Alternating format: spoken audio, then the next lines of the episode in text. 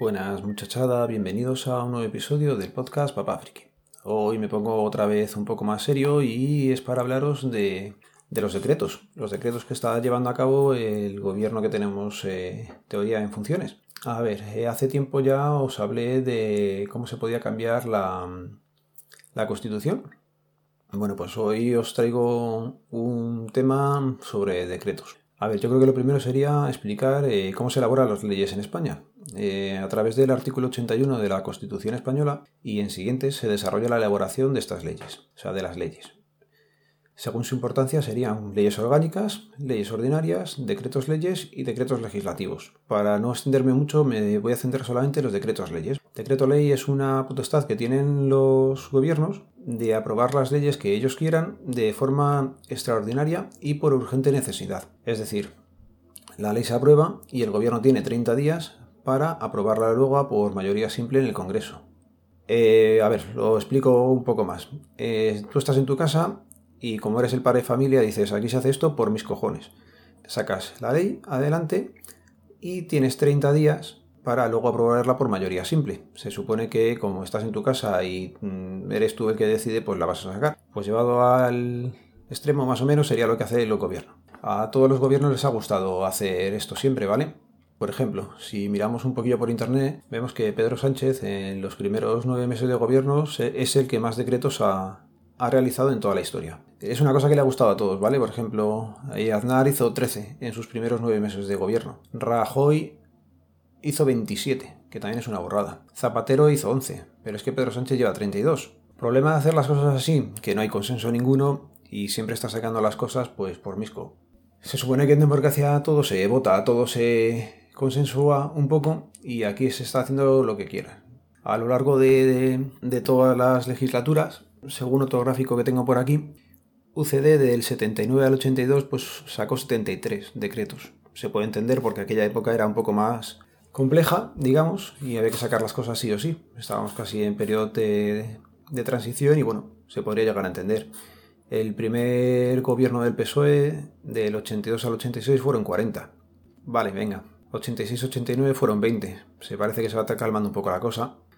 89-93, eh, 30 y 93-96, que se supone que ya no había tanto problema, sacaron 40. Y llegó a andar y con su mayoría absoluta creo que fue del 96 al 2000, no lo sé seguro ahora mismo, fueron 85 los que hizo en aquellos cuatro años.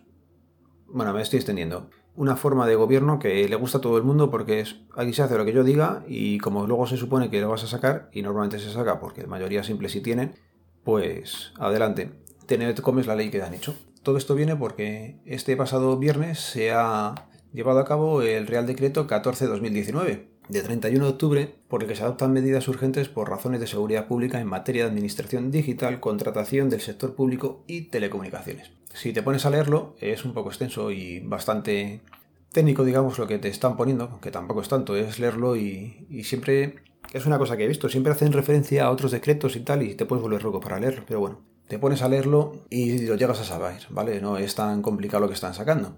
Entonces, eh, el tema es que hay una parte que se está hablando de la firma electrónica, que bueno, tiene su sentido. Hay otra parte eh, de materia de identificación electrónica ante las administraciones públicas, también tiene su sentido. Eh, se modifica también el procedimiento administrativo común con las administraciones públicas y el problema viene casi en el capítulo 4, que son medidas para reforzar la seguridad en materia de, de telecomunicaciones. Vale. Espero que me vayáis siguiendo, que ya digo que lo he preparado un poquillo más y casi me está costando más explicarme, pero bueno. Mm, si te vas a la exposición de motivos de, la ley directamente, ¿vale? Del decretazo, te está diciendo que entre los principales desafíos que las nuevas tecnologías plantean desde el punto de vista de la seguridad pública se encuentran las actividades de desinformación, las interferencias en los procesos de participación política de la ciudadanía y el espionaje. Estas actividades se benefician de las posibilidades que ofrece la sofisticación informática para acceder a ingentes volúmenes de información y datos sostenibles. Vamos, ya te están dejando caer que por seguridad pública el tema de la información o desinformación digital pues la tienen en cuenta, ¿vale? Por un lado puedes pensar que está bastante bien. Eh, los recientes y graves acontecimientos acaecidos en parte del territorio español han puesto de relieve la necesidad de modificar el marco legislativo vigente para hacer frente a la situación. Tales hechos demandan una respuesta inédita para evitar que se produzcan sucesos de esta índole estableciendo un marco preventivo a tal fin, cuyo objetivo último sea proteger los derechos y libertades constitucionalmente reconocidos y garantizar la seguridad pública de todos los ciudadanos. Vale, entre que yo lo leo y vosotros lo comprendéis, pues casi prefiero hacer yo resumen, porque es que básicamente te dice que como ha habido problemas en Cataluña que vamos a legislar. Legislar en caliente nunca está bien.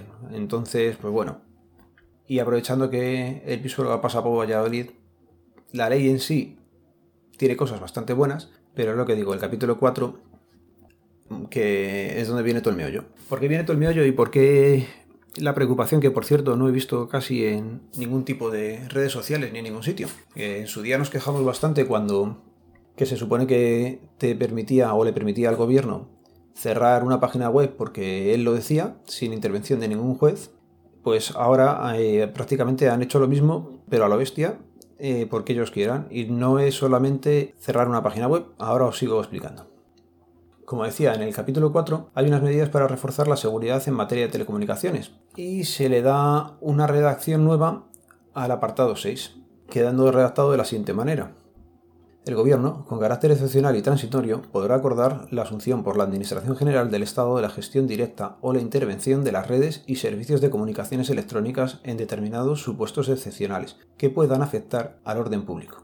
La seguridad pública y la seguridad nacional, en concreto, esta facultad excepcional y transitoria de gestión directa o intervención podrá afectar a cualquier infraestructura, recurso asociado o elemento o nivel de la red del servicio que resulte necesario para preservar o restablecer el orden público, la seguridad pública y la seguridad nacional. Tócate los pies. Acaban de aprobar que cuando el gobierno quiera va a poder cortar las telecomunicaciones, básicamente. Nos hemos puesto al nivel de China y de Irán, me parece que son los que ya lo han hecho, creo que Venezuela también y lo que acaban de conseguir es eso, que tú imagínate que sí, que vale, que hemos tenido los altercados en Cataluña. Y todo el Tsunami Democratic y dicen, bueno, pues vamos a coger y les cortamos el acceso a Telegram en toda Cataluña para que no puedan organizarse. Pues en principio puedes pensar que está bien, pero hoy te han cortado el acceso a Telegram por ese motivo. Mañana, por ejemplo, eh, hay un comité de empresa de una importante empresa pública que decide organizarse, por ejemplo, para decir que quieren subir sus sueldos. Hablamos de la MT, por ejemplo, de Renfe, de Adif, de Naire. Toda esta gente se empiezan a movilizar, pero claro, le pueden tocar mucho los pies al gobierno. ¿Qué va a hacer el gobierno? Pum, botonazo para abajo y ya no tienes eh, acceso a ninguna página web, ya no tienes acceso a Telegram, por ejemplo. Se le acaban de dar eh, alas a un gobierno para que sea completamente dictatorial. Lo dicho, me parece Mm, alucinante. Tampoco he leído luego en ningún momento que tengan que dar explicaciones ante un juez de por qué han tomado esa medida, con lo cual no está legislado por ningún lado. Yo puedo apagar el botón cuando quiera, pero nadie va a decirme, oye, te pasaste. O oye, esto no está bien hecho y sanción, multa o, o dimite de alguna forma, nada, nada. No ha habido prácticamente ni revuelo en las redes ni nada. Nos lo han colado. Yo creo que estamos todo el mundo pensando ya en Navidades y el Black Friday y lo han metido esta semana y, y hasta dentro, macho. Así que nada, Mm, darle una, vuelta. ¿Qué pensáis vosotros? Y nada, en la literatura de, del podcast, como dice Manfredi, os voy a dejar todo el tema de, de las notas de donde lo voy sacando. Van a ser tres, dos o tres enlaces, tampoco mucho más.